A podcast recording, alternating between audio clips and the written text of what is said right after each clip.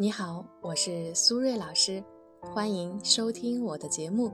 如果你喜欢今天的内容，欢迎关注、订阅和评论。你们的支持是我继续创作最大的动力，谢谢大家。今天我们来分享一个女孩的私信求助，她的问题是啊，第一次恋爱呢就遇到了渣男，不敢再相信爱情了。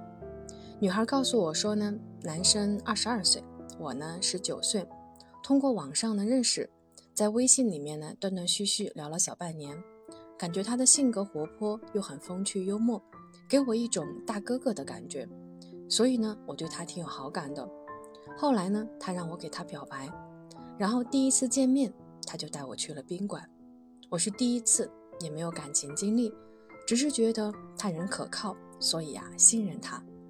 他和我说呢，过几年我们就领证，以后呢会对我好之类的。但是睡过了之后，他开始信息回复得很慢，打电话呢也不接，也不会和我分享他的生活。我们只见过一次面，现在呢，他微信已经删除我了。我才发现呀，自己被骗了，觉得自己好失败，以后呢，再也不敢相信男人了，也不敢再谈恋爱了。如果呢，正在听节目的朋友对我们今天的话题感兴趣，可以分享你的观点，在评论区和大家一起互动。当然，如果你也遇到了一些心理或者情感的困惑，也欢迎呢添加我的微信 b h 苏瑞和我聊一聊。再说一遍，我的微信是 b h 苏瑞。回到我们今天的主题，第一次恋爱就遇到渣男的女孩，我想对你说，你才十九岁。以后的路还很长，先不要着急给自己未来的人生下定义。其次，第一次恋爱就遇到情感骗子，确实很不幸。但是事已至此，与其呢沉浸在这种受害者的情绪中，不如调整一下视角，努力去做一个幸存者。有一项心理研究发现呢，人群中百分之八十的人或多或少都会有一点受害者心态。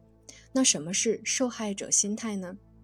受害者心态在心理学上指的是一种认为呢自己是受害者的想法，认为自己在生活里处处遭受着不公平的对待，而自己呢对此根本无力控制。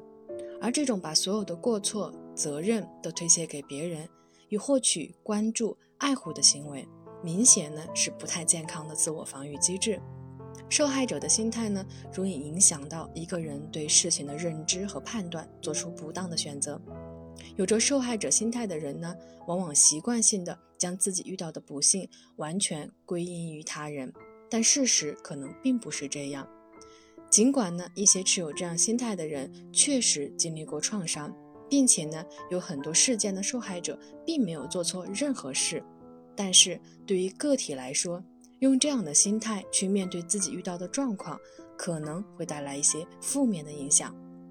比如说，在一段关系里重度依赖的那一方，或者呢，把自己的快乐痛苦悉数依附在别人身上，甚至潜意识里从来不相信自己。当然，受害者心态呢，就像是一个保护壳，能够暂时对你起到细微的保护作用。但是你要明白。这样呢，只会让你固步自封。如果你想觉察自己行为背后更多的心理真相，就一定要学会真正的为自己负责。再次，不管你觉得对方有多好，都不能是你想象出来的，因为网络上的人呢，大多是三分真七分假。所以呢，不要觉得你们聊了很长的时间，就觉得你很了解这个人，这个其实是一种错觉。网络呢，只能算是一种交友的渠道，但是不能代表你们已经经历了恋爱必备的了解和相处过程。最后呢，不管你和谁交朋友或者是谈恋爱，都必须记得，网络和现实生活是两个世界。不要对方说什么你就信什么，而是要多看对方实际做了什么行为。举个例子。他所说的以后呢要和你结婚，要对你好，那他现在是怎么对你好的呢？